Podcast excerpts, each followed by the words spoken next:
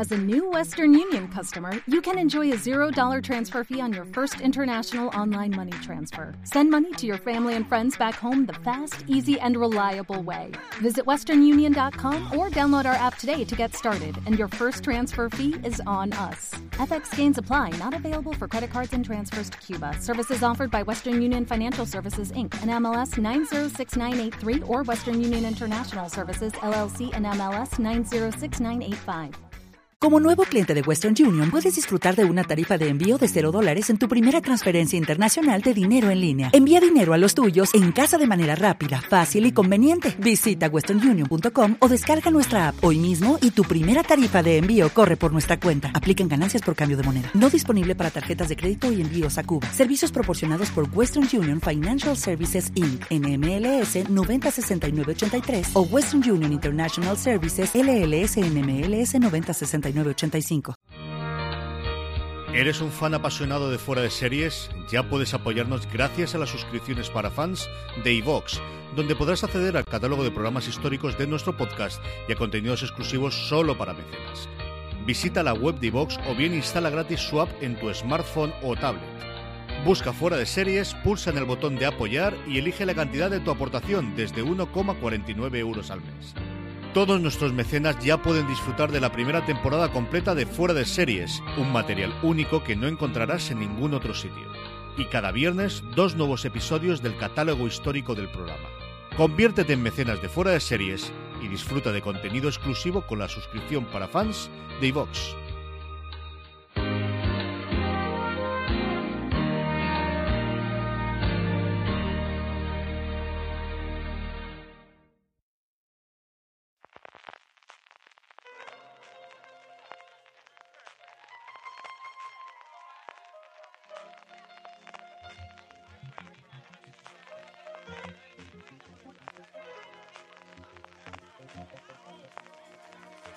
Thank you.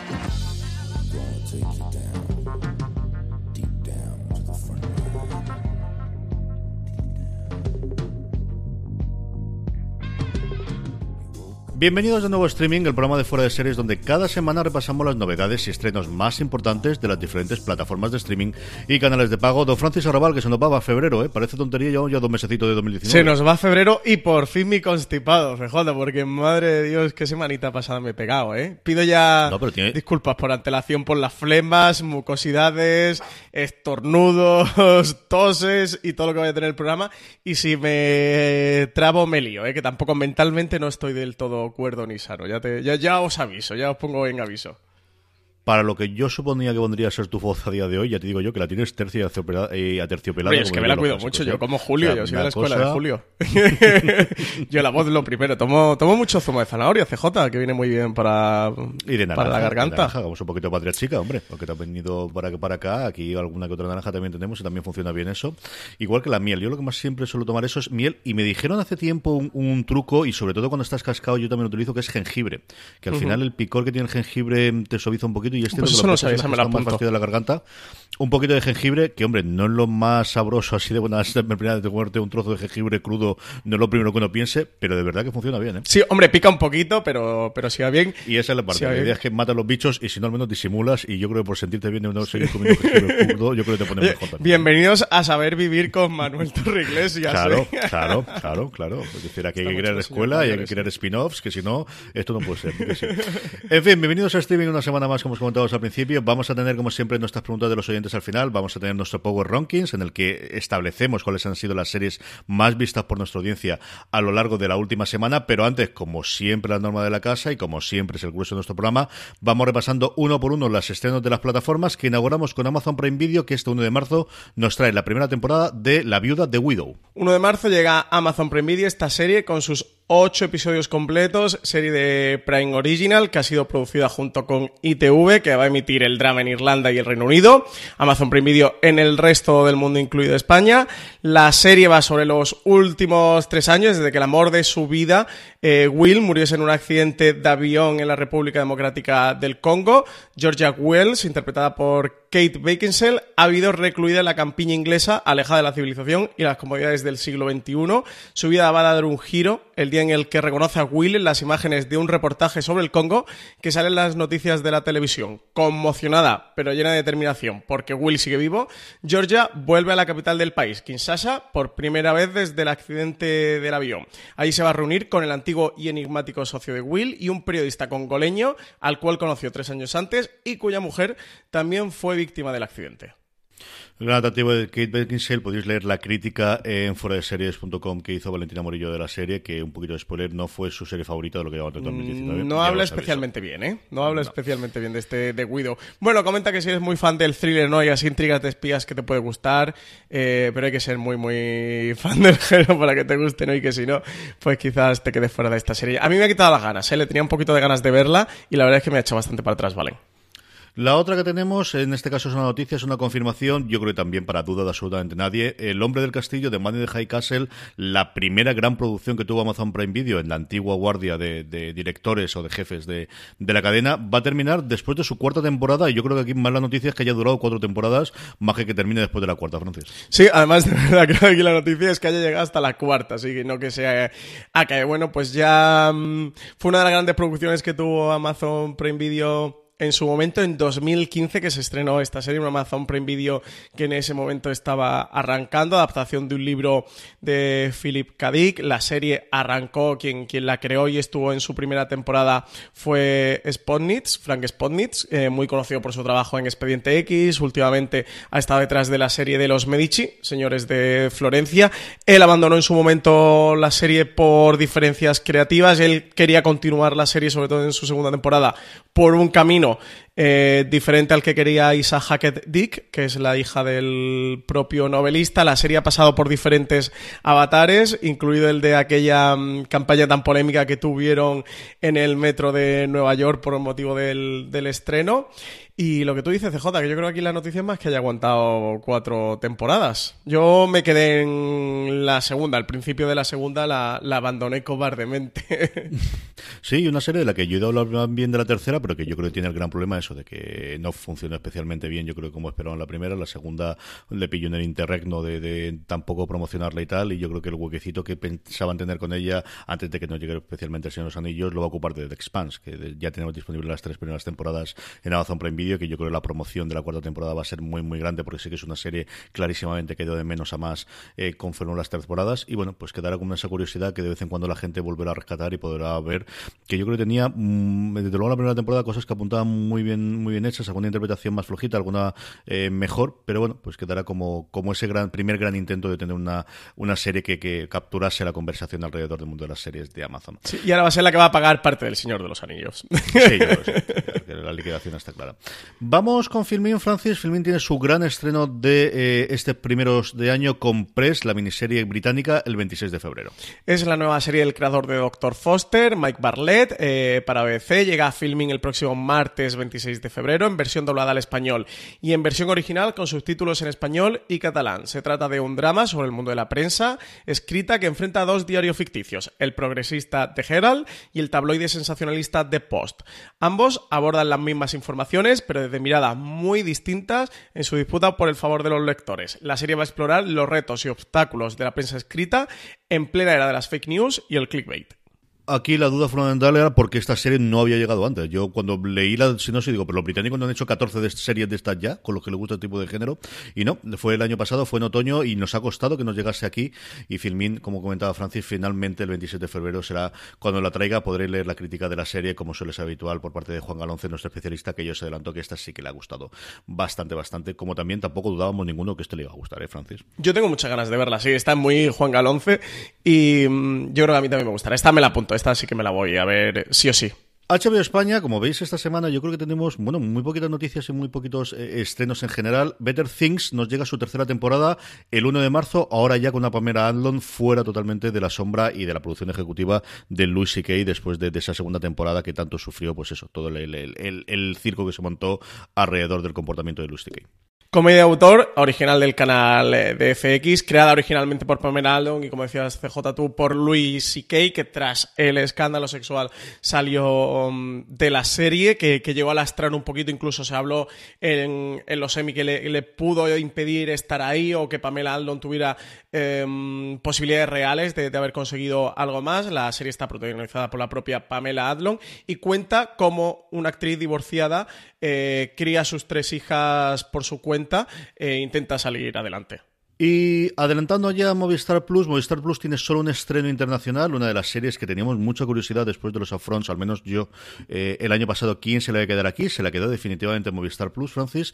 Después de haber tenido un estreno después de los, de los Oscars, el primer episodio en Estados Unidos eh, tuvo una emisión especial después de los Oscars, antes de ir los miércoles, que es cuando se va a estrenar en Estados Unidos. Whiskey Cavalier, con dos intérpretes de excepción de la televisión de los últimos años, se estrena Movistar Plus el 28 de febrero. Protagonizada por Scott Foley, a quien hemos podido ver en series como Felicity, Scandal, Anatomía de Grey o True Blood, y Lauren Cohan, nuestra Maggie de The Walking Dead, en su primer papel protagonista para televisión, tras formar parte del reparto de la serie que la ha encumbrado durante siete temporadas. Whiskey Cavalier se trata de una explosiva serie de acción que mezcla los tópicos del thriller de espías con la comedia romántica y que va a llegar este próximo jueves 28 de febrero a Movistar Series. Tenemos a Will Chase, el personaje que interpreta Scott Foley, que puede presumir de ser uno de los mejores agentes del FBI. Su nombre en clave es Whiskey Cavalier. A la hora de la acción, saca el tipo duro y decidido que lleva dentro, heredado de sus años como piloto en el ejército. Pero en el fondo, Chase es un hombre tremendamente sensible y romántico, y el reciente abandono de su prometida lo ha dejado hecho polvo. En plena resaca emocional, a Will se le asigna una misión de rescate en la que chocará con un agente de la CIA, Francesca Throwbridge, interpretado por Lauren Cohan, con problemas para establecer lazos personales, un pasado oculto y un dominio letal de las artes marciales. Lo único que sabemos de Frankie tras su salida de Langley es un hombre en clave, Free Tribune, y que sustenta el mayor récord de capturas de cualquier espía de la CIA, ya sea desactivar un misil escondido en un maletín en el metro, desmascarar a un agente encubierto, recuperar objetos valiosos o enfrentarse al burocrático día a día de la agencia, Will, Frank y sus nuevos compañeros deberán encontrar la manera de entenderse para básicamente salvar el mundo y sobrevivir a sí mismos. Una serie que trata de recuperar, bueno, pues algo que ha funcionado relativamente bien en televisión desde la época clásica, ¿no? Y hablamos de cosas como Luz de Luna en su momento, o más recientemente Castle, esa dualidad de personaje masculino y femenino que por las circunstancias se ven obligados o, se ven interesados en trabajar juntos y con esa, bueno, pues tensión sexual no resuelta o sí resuelta, dependiendo del caso, en alguno de los, de los momentos. Leía Seppingwall y tiene toda la razón del mundo del por qué la manía de que estas series, en vez de mm, tener en el nombre los dos personajes, utilizan solamente uno de los dos. En este caso, como Francis ha dicho, Whiskey Cavalier no es una mezcla de los nombres en código de los dos personajes, sino solamente el de Scott Foley.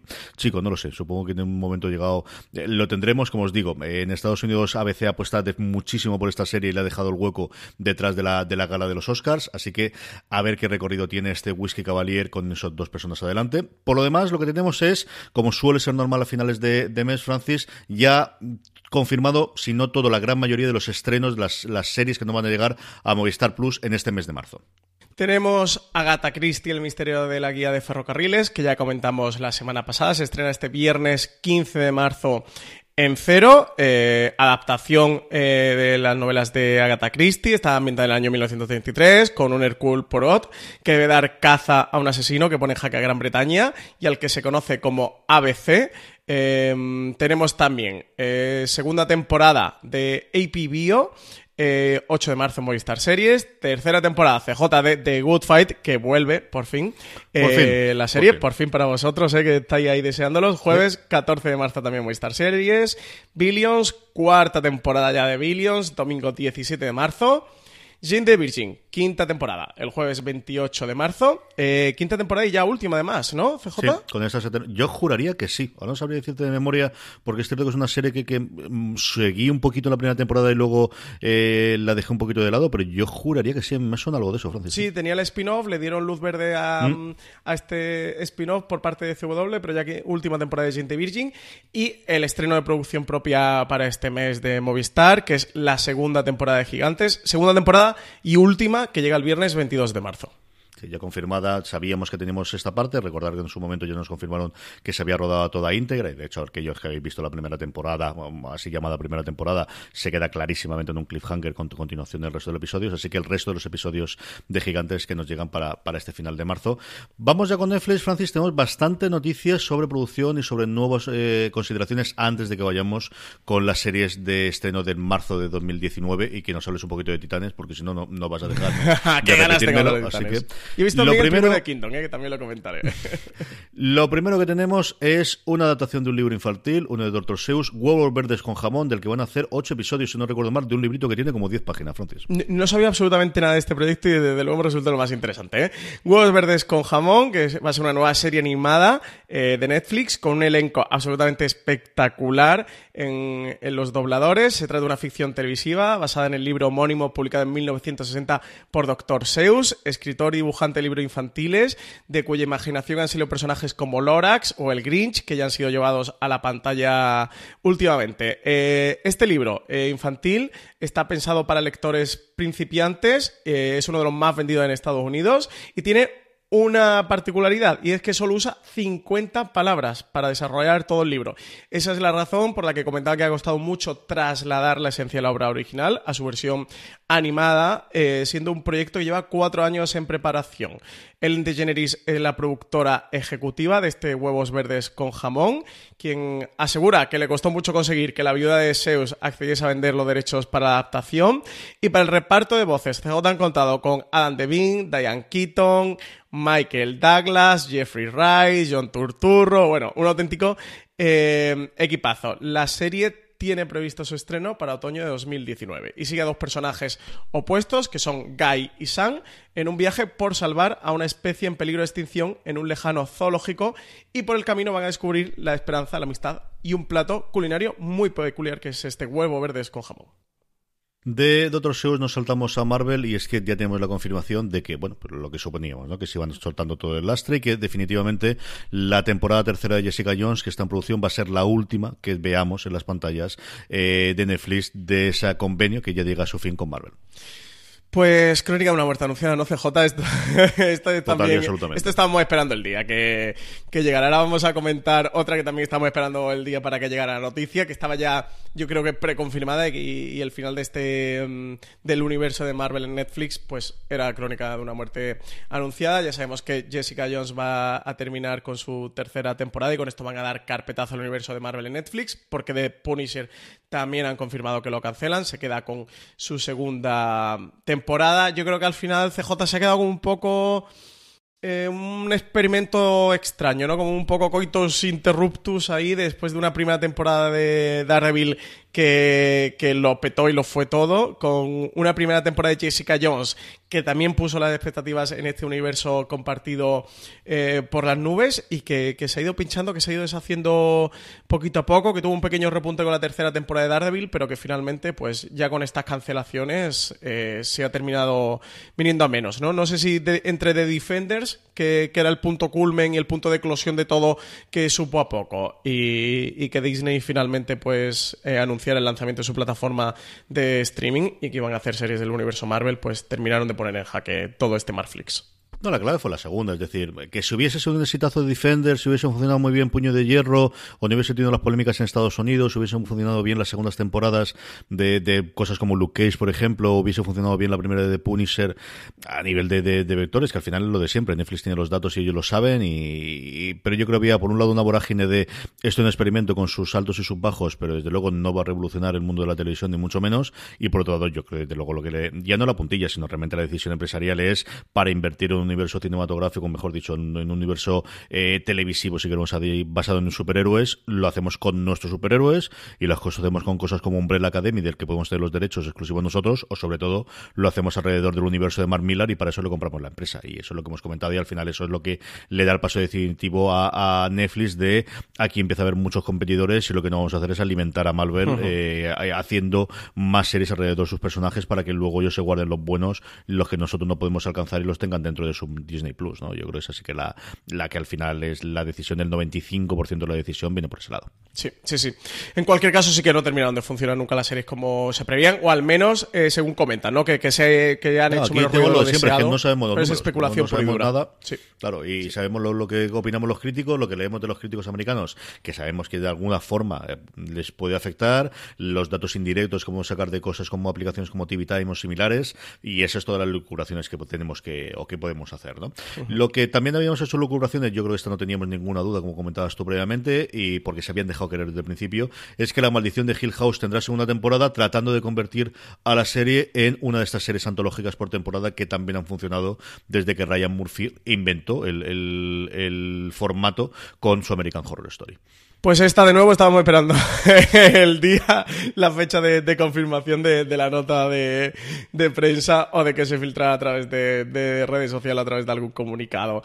Eh, van a crear alrededor de la maldición de Hill House, está la maldición de Hill House mm, de, Flanagan, que también les ha funcionado en la, en la, primera temporada una serie de antología. Esta serie eh, de antología se va a llamar originalmente The Haunting, no sabemos si en español lo van a traducir como la maldición, le buscarán otro tipo de maldición, pero bueno, la antología se va a llevar de Haunting.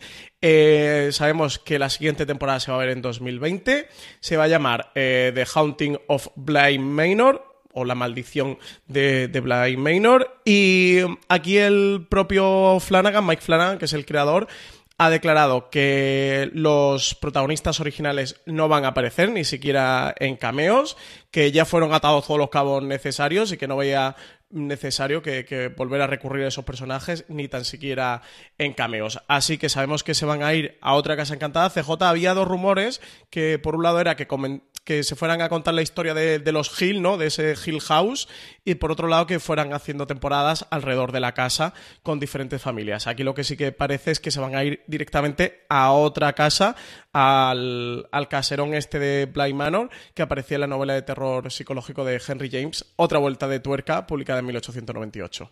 Tiene todo el sentido del mundo, ¿no? Cuando uno se plantea de qué queremos con esto, que sea una continuación y tengamos una o dos temporadas más, o que potencialmente podemos tener ocho o diez temporadas, porque al final el, mundo de las de las casas encantadas y que no te dice que en un futuro pueda ser un rascacielos encantado, o puede ser un, no sé, un buque eh, de alta mano, un crucero el que esté encantado. Es decir, yo creo que tiene mucho más sentido si lo que quieres es convertir una franquicia y convertir, pues eso, el, el esteno del, del año y que cada uno de los tengas. Y el modelo, evidentemente, es American Horror Story, ¿no? Allí tenemos el tono, tenemos personajes recurrentes, tenemos actores recurrentes. Aquí de momento hacemos con esto, pero luego a lo mejor dentro de tres o cuatro años podemos volver a traer a alguno de los actores de la primera temporada a hacer otros personajes. Yo creo que tiene todo el sentido eh, comercial y, sobre todo aquí yo creo que lo que nos atrae a todos es que Flanagan vuelva a estar a los mandos, ¿no? Que tarde uno, que tarde dos, que tarde tres años hacer una temporada más, pero este hombre para mí se ganó toda la confianza después de lo que hizo con la primera temporada de La Maldición de Hill House. Sí, yo, hombre, yo creo que sin Mike Flanagan no tendría sentido que continuaran con La Maldición de, de Hill House y que no lo habrían hecho. Mike Flanagan se dejó querer desde el primer momento él veía, y tiene todo el sentido, pues eso, que, sí que se podía mm,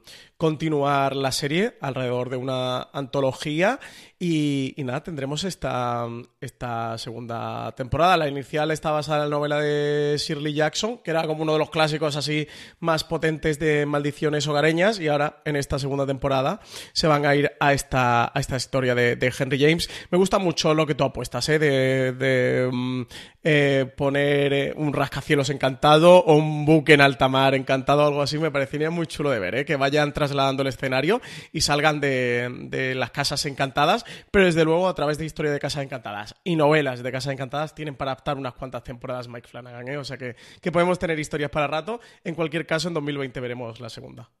Sí, señor, y de renovaciones vamos a cancelaciones, y es que en Estados Unidos Sci-Fi, que es la cadena madre en la que se emite en Estados Unidos Night Flyers, sabéis que los derechos internacionales lo tiene Netflix, así que evidentemente la eh, pregunta inicial ha sido, bueno, pues la va a respetar Netflix y va a hacer, pues como hacía en su momento con otras series o como recientemente ha hecho con cosas como You, que compra los derechos y hace las siguientes temporadas, de esta adaptación de la novela de ciencia ficción de Martin, que yo creo que se ha desinflado muchísimo desde que se anunció el proyecto de, bueno, a falta de Juego de Tronos tendremos otra cosa tenemos adaptada de George R. R. Martin.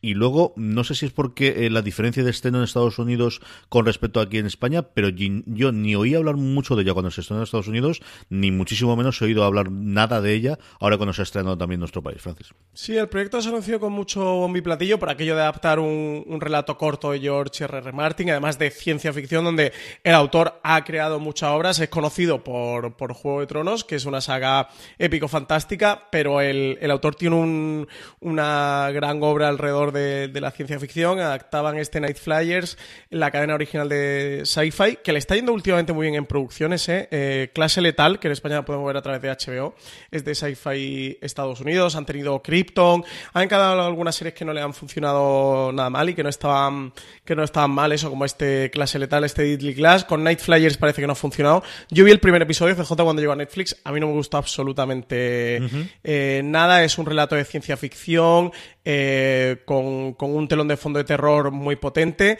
Parece que desde su incursión en el catálogo Netflix, que quizás si no funcionó muy bien en, en su emisión en Sci-Fi, la esperanza está depositada de cuando llegara internacionalmente a, a, través de Netflix, sí que la serie fuera un pequeñito fenómeno, bueno, pues como ocurrió en el caso de Juno, que en Lifetime funcionó bien sin pasarse, pero que al llegar a la plataforma Netflix, pues sí que sufriera este boom, parece que no lo ha sido, lo que tú comentabas, en Estados Unidos no habla demasiada gente eh, de ella y las críticas no eran especialmente buenas, en España yo creo que hemos hablado nosotros y poquito más y cuatro críticas más, tampoco han sido especialmente positivas, Así que Saifa ha decidido cancelarla. Aquí nos queda la duda si Netflix la va a rescatar y darle una segunda temporada. Yo CJ me atrevería a decir que no, porque es lo que digo. No se ve que haya tenido un boom. Aquí de nuevo no tenemos datos internos porque no lo revela. No, no tenemos unos datos de audiencia, no tenemos un oímetro de saber, oye, ha funcionado genial o no. Lo que es la conversación en redes sociales y eso, eh, rankings de IMDB, TV Time y tal, pues mucho, mucho Night Flyers no ha sonado. Así que yo creo que se va a quedar por aquí. Yo creo que solo habría una opción es si esto le abriese una puerta a Netflix de trabajar con Martin. Pero sí, de cerrar un acuerdo, ¿no? Pero... Siendo responsable del piloto de la precuela de Juego de Tronos, tiene mucho más pinta que, por muchos cabreos y cosas que haya tenido con HBO, su casa es HBO, más que esa. Si hubiese una pequeña posibilidad o la mínima posibilidad de que pudiesen trabajar juntos Netflix con Martin, eso ya sería otra movilidad distinta. Eso sí que lo vería bastante, bastante más claro. Pero si no, yo lo veo complicado. La Netflix de hace tres años posiblemente sí, en la que no tenía tanto contenido y buscaba cualquier nombre y sentís el Salvador, que al final pues tiene la legión de fans y ese, bueno, pues de alguna forma ese agradecimiento que podrían tener esos fans por, por rescatar alguna serie, yo lo veo complicado, no lo veo descartable porque al final pues cosas de estas hacen y cosas más raras hemos visto que haga Netflix en cuanto a rescates y a proyectos, pero, pero no lo creo. Francis, antes comentábamos los estrenos de Movistar Plus, vamos ya con los estrenos de Netflix, los que sabemos de momento, que ya sabéis que últimamente Netflix se especializa en hacer primero un repaso a primeros a finales del mes anterior y luego a mitad de, mes siempre nos cuenta uno o dos estrenos más que no contábamos con ello, pero esto es lo que sabemos por ahora de estreno de Netflix para este próximo mes de marzo. Pues vamos con unos cuantos estrenos. El primero de ellos que os quería comentar, Northern Rescue, una serie protagonizada por William Baldwin, que no es Alec Baldwin, ¿eh? este es el hermano William Baldwin, y Kathleen Robertson, que nos sitúa en la vida de John West y sus tres hijos, los cuales se mudarán al pueblo natal de West tras la repentina muerte de su mujer. Allí se harán cargo del equipo de rescate local. Esta llega el viernes 1 de marzo. Luego tenemos viernes 15 de marzo, Love, Death and Robots, esta serie de animación creada por Tim Miller y David Fincher, que va a contar con 18 episodios, cada uno centrado en una historia corta, en modo de serie antológica y sí que han dejado claro que va a ser un producto orientado para el público adulto, o sea que será animación para adultos, serie antológica por episodios. Afterlife, serie de Ricky Gervais, que cree que protagoniza esta serie de comedia. El actor inglés se va a meter en la piel de un viudo desesperado que se enfrenta a la vida como si no tuviese nada que perder. Viernes 8 de marzo también tenemos Turn Up Charlie, que nos adentra en la vida de un DJ fracasado interpretado por Idris Elba, que intenta relanzar su carrera al tiempo que cuida de la hija de un amigo famosísimo. CJ, ¿quién se cree que Idris Elba sería un DJ fracasado? Jamás en la vida. O sea, esto, es, esto sí que es ficción. Esto no se lo cree sí, nadie. Sí, sí, sí. Viene 15 de marzo. Serie, claro. Hombre, Idris Elba no puede fracasar en nada en la vida. este hombre. Luego también tenemos La Orden, el jueves 7 de marzo, en el que, que además me despistaba ver el tráiler. Pensaba que era la adaptación de, de Magic Order, el cómic de Mark Millar, y dije, hola, eh, no me había enterado de que habían adaptado ya el cómic a serie, pero no, el, el, la ambientación es muy parecida temática es parecida, de hecho el nombre también. Esta serie se llama La Orden, tiene a Jack Morton como protagonista, un alumno de la Universidad de Belgrade, que entra en una misteriosa sociedad secreta. Desde ese momento se verá empujado a un mundo lleno de peligros y una batalla entre los hombres lobo y la magia más tenebrosa. Y luego también vuelve. Tercera temporada de Queer Eye el 15 de mayo, tercera temporada de Santa Clarita Diet el 29, perdón, el 15 de marzo, Santa Clarita Diet, tercera temporada el 29 de marzo y Arrested Development eh, segunda parte de la quinta temporada el 15 de marzo. De todas formas, como he dado una batería de estrenos eh, muy grande, eh, recomendar a todos que se acerquen por fuera de series.com, que allí tienen las nuevas series de Netflix para marzo y podrán encontrar todas las series con todos los, los títulos y si no en las notas del programa, que ya sabéis que en fuera de series.com también tenéis en la entrada de este podcast, de este streaming, entráis, ahí tenéis los enlaces de cada una de las noticias o de, todo lo que comentamos durante el programa, pues podéis pinchar y veis la fecha de estreno de cada una de estas series. Señor, lo de Gervais que ha salido de la nada, ¿no? Yo creo que esto lo, conocimos a mitad de la semana pasada y pues esto, cosas que hacen Netflix de vez en cuando, de algunas anunciadas desde hace meses y otra que nos anuncian una semana y medio antes. Yo creo que prueban constantemente y alguna que prácticamente la conocemos después de que ya se haya estrenado, ¿no? Estos modelos que tienen ellos distintos, que yo creo que también es muy inteligente de ver qué tipo de promoción funciona bien eh, o funciona mejor para, para conocer o para dar a conocer cualquier serie o cualquier tipo de programación de las que realizan. Por último, Francis, ¿qué has visto Titanes si te ha gustado un poquito, no? Me ha encantado Titanes CJ. Eh, sobre todo la quería comentar porque, bueno, ya la comentaste tú en su día. Sacaremos un review, ¿verdad? En Fuera de Series. Sí, señor, lo hemos grabado ya entre con Juanpa y con, y con Mónica, con los compañeros de Autoreverse en Radio 4G, en los que amablemente me ceden 20 minutitos todos los miércoles para hablar con ellos sobre series de televisión en Autoreverse. Y nos quedó, yo creo, un programa muy, muy chulo. Y, a los tres hablamos de una serie que nos ha gustado también muchísimo los tres. Pues nada, yo comentar que, que porque vi el primer episodio, ya sabéis que lo comenté aquí. No me disgustó, pero tampoco me fascinó conforme ha ido avanzando la temporada, porque sí me gustó lo suficiente para, para seguir viéndola. Además, tenía muchas ganas de ver ese cuarto episodio en el que aparecía los Doom Patrol, la patrulla mm, condenada, porque esta serie sí que le tengo unas ganazas enormes y sí que quería ver em, verlos en pantalla un poquito, a ver qué, qué tal estaban los, los personajes, que estaba Matt Bomer, está Brendan Fraser, está mm, este hombre que siempre me olvido, el que interpreta al jefe, CJ. Timothy, Dalton. Madre mía, siempre, me, siempre, ¿eh? siempre me olvido de James Bond. En Titanes lo hace otro personaje, no otro actor, no me acuerdo quién es, y posteriormente lo contrataron a Timothy Dalton para, para, hacer la serie. Sí que estaban Brendan Fraser y Matt Bomer, aunque no se les reconoce, y solo Porque no son ellos, ¿eh? son las voces. Quien realmente los interpreta físicamente son otros actores distintos. De hecho, eh, aparecen los nombres, se los en los títulos de crédito y en el panel que hicieron, eh, ellos lo comentaban. Tanto Bomer como, como Fraser les ponen las voces y luego lo interpretan en los flashbacks cuando son ellos mismos. Pero cuando ellos están actuando, son otros actores los que lo están interpretando los dos. Pues tenía muchas ganas de, ver ese episodio y continué. Y de verdad que la serie me ha encantado. Eh, los mm, antepenúltimos episodios me gustan mucho. Ahora, el último episodio me ha parecido una pasada y por eso quería comentarlo contigo. Sin spoiler, porque no podemos decir nada, porque sería un spoiler enorme. CJ, ¿a ti qué te pareció el primer episodio? Eh, perdón, el primero, el último episodio. El último, el último. A mí me ha gustado, me ha gustado mucho toda la temporada. Yo la he disfrutado prácticamente desde el principio, con la salvedad de Robin, que ya sabéis que el actor al final lo he aceptado, pero jamás me ha llegado a gustar. Yo también lo he terminado aceptando, ¿eh? he, aprendido a quererlo, por llamarlo de alguna manera. Tanto como eso yo tampoco me pasaría, pero vamos, el resto me gustan mucho, especialmente ellas dos. Yo creo que están muy, muy bien, tanto Raven como Starfire. Me gustan muchísimo los dos personajes. Chico Bestia tienen sus momentos. Creo que el, lo comentábamos en el review, así que voy a comentarlo también aquí. Todo el elenco de secundarios tiene secundarios maravillosos, tanto uno como otro. La familia asesina es una pasada de, malos y que además creo que están muy bien utilizados sin llegar a pasarse. Alcón y Paloma están pidiendo a gritos un spin-off total y absolutamente. Eh, tienes un montón de secundarios, tienes con siete u ocho secundarios que van apareciendo a lo largo de la serie que están muy muy bien todos. Y el último episodio, Juan decía que era la mejor película de Batman que había visto. Yo no creo que se llegue a ser tan tan exagerado, al menos de los últimos bueno, Pero la mejor serie de Gotham, sí. pero está muy bien hecho y tiene un planteamiento muy muy chulo y, mira que es una cosa que es complicada, les, les podría salir mal el tiro por la culata desde el principio más aún porque lo hacen descansar todo sobre los hombres de, del actor que interpreta a Robin, que insisto, yo creo que es el, más flojito a nivel de interpretación. No sé cuánto le pide el personaje, o a lo mejor haciendo otro papel puede ser mejor. Yo no digo que no, pero, pero a mí no me ha llegado no, El chico no está especialmente bien. Eso, yo creo no. aguantarlo, pero no está Creo que no es el mejor. Eh, y es que las dos chicas están muy bien. Es que tanto Robin como Starfire sí que se comen la pantalla, ¿eh? ellas están geniales. A mí me gustó mucho. Luego he leído alguna crítica de, los críticos americanos que suelo seguir y que en algún caso sí es muy fan del género del cómic como Alan Sepinwall y otro no les absolutamente nada como Tim Goodman, en el que no les ha gustado tanto como a mí. A mí me ha gustado muchísimo. Me ha gustado mucho, mucho, mucho. De verdad, la primera eh, me ha sorprendido para bien. Yo esperaba mucho menos de, la serie, porque era la primera serie de C Universe que tampoco sabíamos cuánto presupuesto iban a tener, que, sabíamos que iban a hacer cosas, pero, pero no sabía lo que iba a ocurrir. Eh, el tráiler yo creo que no lo hizo absolutamente ningún bien el tráiler que se estrenó en su momento en la Comic Con. A lo o, por otro lado dices a lo mejor sí a lo mejor lo que hizo fue bajar tanto las expectativas que luego nos ha gustado más que si hubiese estado muy bien. No lo sé estas cosas a todo lo pasado siempre son complicadas.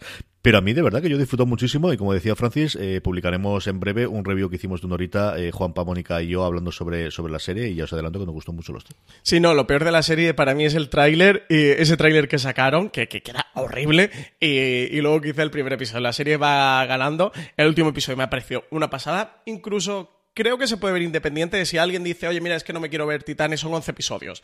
No me quiero ver Titanes o no me interesa, pero bueno, la historia de cómics o el mundo Batman, Robin, Dick Grayson y tal, me, me hace tilín. Veros ese episodio, es el último, es de una hora. Creo CJ, ¿no? Que se lo puede ver alguien Un poquito suelto. menos, pero puede ser Hombre, pierdes yo creo todo el contexto y sobre todo el final, ¿no? De qué es lo que está ocurriendo. Sí, de por qué ocurre, pero... Pero sí. Pero es un disfrute, es bastante chulo eso. Él es la mejor serie de Gotham que, se ha hecho y, está me, ha gustado muchísimo. Verdad que ha sido una serie que me ha ido, conforme he ido descubriendo, me ha ido, me ha ido sorprendiendo, me ha dejado muy buen sabor de boca. Tiene además, eh, CJ, no sé si lo comentáis en el review, ¿habéis visto este mm, la cápsula que tiene al final? El, sí, evidentemente. El, Señor. El trocito que tiene. Con algo y con un perrito, sí. Muy prometedor, con un perrete y, un hombre por ahí eh, que parece salido de Alter Carbon, bastante petado. Eh, parece Kinanan, ¿eh? En Alter Carbon. Me recordaba a Kinanan de Alter Carbon. Eh, que también hay cositas. Lo digo por si alguien ha visto entera Titanes y se lo ha dejado atrás, que tiene una escena post créditos al final, que, se la vea.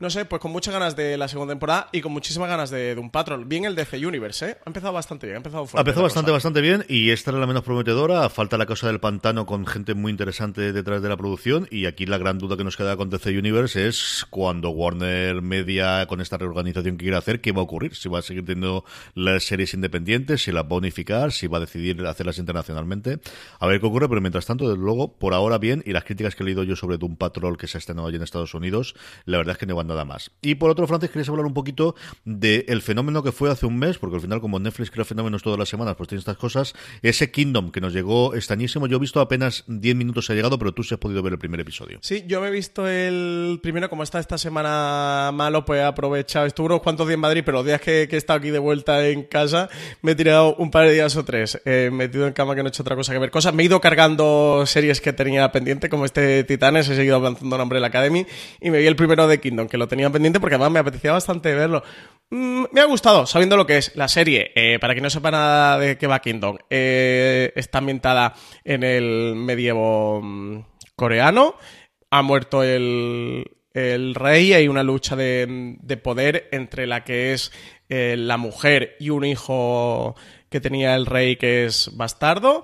Y hay una intriga lucha de poder y entre medias se desata literalmente un holocausto zombie. Eh, la serie ¿Cómo suele ser habitual en estos casos? La serie está loca. ¿Cómo decir exactamente lo que he dicho? El primer episodio me gustó, son solo seis, creo que me la veré. La producción es preciosa, le pasaba como a Marco Polo. CJ, qué palacios tan bonitos hay en Oriente y, que tengo que ir todos a ver. Yo, Marco Polo, me, pasaba la serie y, fíjate que reconozco que era, sobre todo la primera temporada, bastante mala de guion, pero es que me quedaba tan extasiado con esos paisajes y que ruedan muy bien, tienen muy buen gusto son, son muy eh, cuidan mucho la imagen y, sí que ese punto estético lo tienen en el cine asiático. En Kingdom se, se nota porque es producción eh, propia coreana y la serie es preciosa, es muy bonita de ver. Sí que tiene unas cuantas mm, cosas raras en el tono. No sé si tú lo que viste el primer episodio eh, lo notaste que pasa. O sea, tiene el punto entre el drama, la tensión y la comedia un poco extraño, que le pasa a veces al cine asiático, al menos a mí como espectador europeo se, me hace bastante raro de. hay, tiene unos cuantos cambios de tono y de registro que, em, que, que, que no solo llevar muy bien con este tipo de, producciones, pero sobre todo en Kingdom creo que a veces está bastante mal metido, que están como en un momento muy dramático y hacen como una broma un poco extrañas eh, y eso me sacaba a veces de la serie. Pero bueno, creo que si a alguien le interesa eh, un drama eh, asiático de la Edad Media, del, de la Corea feudal con, con zombies, pues en Kingdom se lo va a pasar bien. Pues mira, un divertimento, un disfrute. Vamos ya con Sky. Sky eh, conocemos, no tenemos estrenos, pero sí tenemos el conocimiento de quizás su serie de bandera por ahora, hasta que nos llegue Helen Mirren con, eh, con Catalina la Grande. Gomorra, su cuarta temporada, que sabéis que tiene las nuevas temporadas en exclusiva, llega en abril y ya tenemos el primer tráiler, Francis. Se estrena la cuarta temporada de Gomorra en España, serie basada en una novela de Roberto Saviano. En ella se describe el funcionamiento de la camorra napolitana y podremos ver la serie en Sky. En los próximos 12 episodios, los abastanos harán crecer sus negocios por Europa, llegando a introducirse en Londres, no sin dificultades y presentando nuevos personajes que aporten tramas a la historia. Además, una guerra con los Capacho complicará aún más el funcionamiento de la familia. Tenemos tráiler y lo podéis ver en foradeseries.com. El libro, por cierto, lo que nos nombra Francis, es una pasada. Es un libro que ya tiene sus añitos, yo creo que tendrá como mínimo 15 años, y es espectacular. Yo lo recuerdo leerlo en su momento, cuando sabía no estaba bueno pues eh, en caza y captura por, por la mafia después de la publicación, y tener que estar mucho tiempo eh, oculto y, desaparecido. Y a mí me encantó. Lo que pude leer, eh, me encantó. No sé cómo quedará ahora, 15 años después, con lo tantísimo que se ha publicado alrededor del mundo de la mafia y de las drogas, pero en su momento me gustó mucho. Francis, vamos con cadenas en abierto, y bueno, pues mira, para sorpresa, también vamos a esperar que ocurre este año. Tenemos muchas producciones interesantes de Mediaset y uno de ellos es que Telecinco arranca el rodaje de la policíaca Desaparecidos. Telecinco y la productora Plano a Plano han iniciado el rodaje Desaparecidos, una serie policíaca centrada en un grupo especial de la Brigada Central que se dedica a la búsqueda de personajes de las que un día no se vuelve a saber nada más. Su protagonista principal es Sonia Ledesma, una inspectora que llega nueva al grupo y que empezará a trabajar a las órdenes de su jefe Santiago Abad. Eh, tenemos en la serie desde Max Iglesias a Juan Echanove y Elvira Mínguez encabezando el reparto. Mucha curiosidad por ver esto. Plano a plano tiene tres o cuatro producciones con distintas cadenas y plataformas este año bastante, bastante interesantes. Después de un añito que ha sido, yo creo, más o menos tranquila tras el exitazo del Príncipe. Y a ver qué trae con, el resto de las series el Telecinco, especialmente con Señoras de Lampa, que parece que es la que tiene en, pasarela de salida después de, desde luego, fracasos de crítica, de, audiencia. Tampoco que hayan funcionado muy bien los estrenos que llevan hasta ahora, pero sí los leñazos que se ha llevado del primero de año con sus propias series. Vamos con cadena de cable y, y es la gran semana, yo creo, de estrenos de de cadena de cable. Lo primero, estábamos esperando que llegase, se había estrenado ya en Estados Unidos. I Am the Night llega a TNT de España el 27 de febrero. Por fin, a las 11 y 10 horas, con un doble episodio, llega este thriller de seis episodios, escrito por Sam Sheridan. Es un descenso a los rincones más oscuros del Hollywood de la década de 1960. De la mano de Patty Jenkins, directora de Wonder Woman, que se ha puesto al frente de este In the Night entre las dos Wonder Woman, y Chris Pine, protagonista masculino de, la película Wonder Woman, y también en este In the Night. La serie está basada en hechos reales, cuenta la increíble historia de Fauna Jodel, una joven que fue entregada a adopción al nacer, y a medida que Fauna saca a la luz hechos sobre sus orígenes, el rompecabezas de su pasado se va a complicar cada vez más, hasta que le lleva tras la pista el doctor George Hodel, el ginecólogo de Hollywood y antiguo niño prodigio, que a finales de la década de 1940 y que se vio involucrado en uno de los crímenes más abominables de la época, el asesinato de la Dalia Negra. El doctor Hodel era una figura famosa entre los ricos y famosos, practicaba abortos clandestinos, emitía diagnósticos falsos, repartía recetas de calmantes en Hollywood. Su nombre apareció en varias investigaciones, pero nunca llegó a ser condenado. En el camino de Fauna se va a cruzar Jay Singletary, que es el personaje que interpreta Chris Pine, un ex marine metido a reportero a través del cual conoceremos esta truculenta historia. Una serie que además tiene, para aquellos que lo vayáis a, ver y que os guste, un podcast de acompañamiento bastante interesante por lo que yo he leído, porque amplía la información que tiene, más allá de servir simplemente de comentario de la serie, amplía la conversación alrededor de eh, ese asesinato de, la Dalia Negra y la posible intervención que tuvo el Dr. Blaine, como comentaba Francis. Unos días después, el 1 de marzo, nos llega la cuarta temporada, ya, ¿quién le voy a decir?, de Angie Tribeca.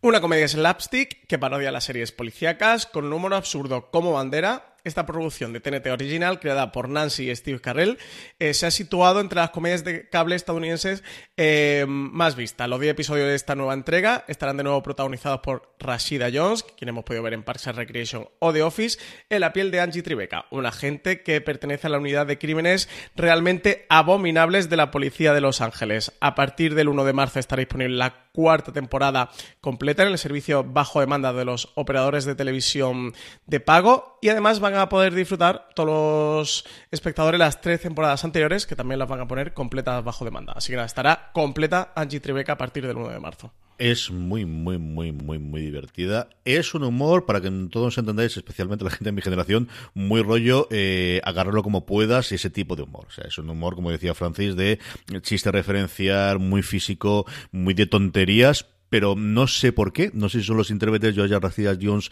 le tengo muchísimo cariño desde su momento en, en Parks and Recreation, no sé si es el tipo, no, no, lo sé, pero yo de verdad lo veía y me reía muchísimo y suele ser un humor que a mí no me mate, me río con él, pero no me mata y este en cambio sí que me ha gustado mucho, yo he visto las dos o tres primeras temporadas de, de Stanley Tribeca, es una cosa que veíamos Lorena y yo muy habitualmente.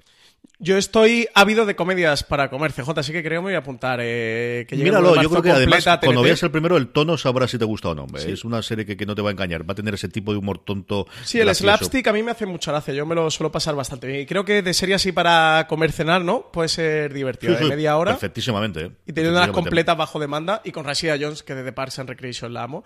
Así que yo esta me la apunto, ¿eh? Fíjate lo que te digo. Esta creo que... para comer es que te venga una carcajada y de repente te atragantes con algo. Pero por lo demás, que puede llegar, ¿eh? O algo que estés bebiendo y lo escupas, que de vez en cuando algún momento tenía muy, muy divertido. Al menos a mí, desde luego, como os digo, me parecía muy divertido.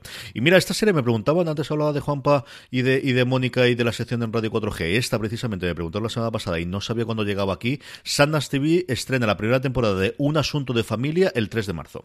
El 3 de marzo a las 4 de la tarde, eh, estrena exclusiva Un Asunto de Familia, serie italiana de los productores de The Jump Pop, está producida por el canal Rai en Italia. La serie explora los retos a los que se enfrenta una familia moderna a través de un narrador y una banda sonora que dicen excepcional. Tenemos a Emma, que es espontánea y errática, todo lo contrario a su hija Mikol, que es rigurosa, metódica y organizada. Ambas se complementan a la perfección, mientras que Mikol es una hija responsable, su madre Emma parece no querer crecer. Esta relación tan cercana se pondrá a prueba cuando el padre acepta un traslado de Roma a Livorno y Mikol descubre que a sus 16 años está embarazada. Ahora Emma deberá aceptar su pasado en Livorno, una ciudad de la que huyó siendo madre soltera hace años. Terminamos con noticias de las cadenas de cable. Lo primero es que la segunda temporada de Absentia, con, antes hablaba yo de Castle, con Stana Katic, vuelve a XN con su segunda temporada. La actriz de Castle, Stana Katic, regresa a XN con la segunda temporada de Absentia, serie que protagoniza y produce y cuyo estreno está anunciado para el próximo 26 de marzo a las 22.55 horas. La veremos de nuevo dando vida al agente del FBI Emil Vine, que deberá enfrentarse a las consecuencias de los sucesos de la temporada pasada. Tras dar caza al hombre que la secuestró durante los seis años en los que se la llegó a dar por muerta. Emily ahora trata de reconstruir su vida y en especial la relación con su hijo Flynn, aunque no será tarea fácil. También en XN, pero en este caso en XN Now tenemos yo creo que una de las grandes noticias de la semana, eh, mi serie favorita de todos los tiempos, The Seal vuelve completa a XN Now y está disponible todos y cada uno de los episodios de esta verdadera maravilla que espero que ayude de alguna forma a que la gente la, recupere y se pueda acercar a ella, Francis. Pues nada, Big Mackey para el rato, CJ, lo tenemos, llega a XN Now, la serie creada por Sean Ryan, emitida de FX entre 2002 y 2008 y yo creo que tenemos que aprovechar para hacer algo, ¿no? Hay que hacer algún review, hay hay que aprovechar que, llega XN eh, de Shield y que está completa bajo demanda para hacer alguna cosita con ella. Una serie maravillosa, desde el principio hasta el final, tiene un piloto soberbio, tiene un final eh, maravilloso, un episodio antepenúltimo con los últimos 10 minutos que es eh, alucinante. Eh, una serie que se supo reinventar muy, muy bien con incorporación de varias personas y de varias estrellas en su momento. Fue muy famoso el cómo en la cuarta temporada se incorporaba Glenn Close para hacer de la nueva capitana, de alguna forma, del, de la, bueno, del sitio donde está, ¿no? De The Barn, que es como se llama aquello, de la granja, que es como se llama la comisaría de ese Farmington ficticio en el que en el que pululaban todos estos policías, especialmente el Strike Team de Big Mackey. De verdad, si no lo habéis visto, si ha pasado tiempo, originalmente se grabó en cuatro tercios, todo lo que queráis, pero con esta adaptación es una serie, yo creo, sobresaliente, con una, eh, Francis decía cómo fue creada por Sean Ryan, pero es que además tenía una mesa de guionistas del que han salido como, es, yo creo, lo más parecido que ha habido posteriormente a la mesa de guionistas en su momento de Expediente X. Han salido como cuatro o cinco showrunners importantísimos de la televisión de los últimos 15 años, gracias a, esa mesa de guionistas que se juntó en ese momento de The Seal, que por otro lado lo mejor que ha hecho Son Ryan y que tiene pinta que El pobrecito mío, esta cosa de, ser lo mejor que has hecho en, tu juventud siempre tiene, tiene esas complicaciones. Calle 13 estrena el 8 de abril, todavía nos queda un poquito, pero se ha confirmado esta semana, volveremos a hablar de ella cuando se estrenen, de Enemy Within, el enemigo interno, ¿no? El enemigo interior. Sí, em, yo, yo lo había traducido como el enemigo, ¿no es sería el enemigo que hay en mí? Sí, podría ser. Bueno, al menos yo lo había hecho esa traducción.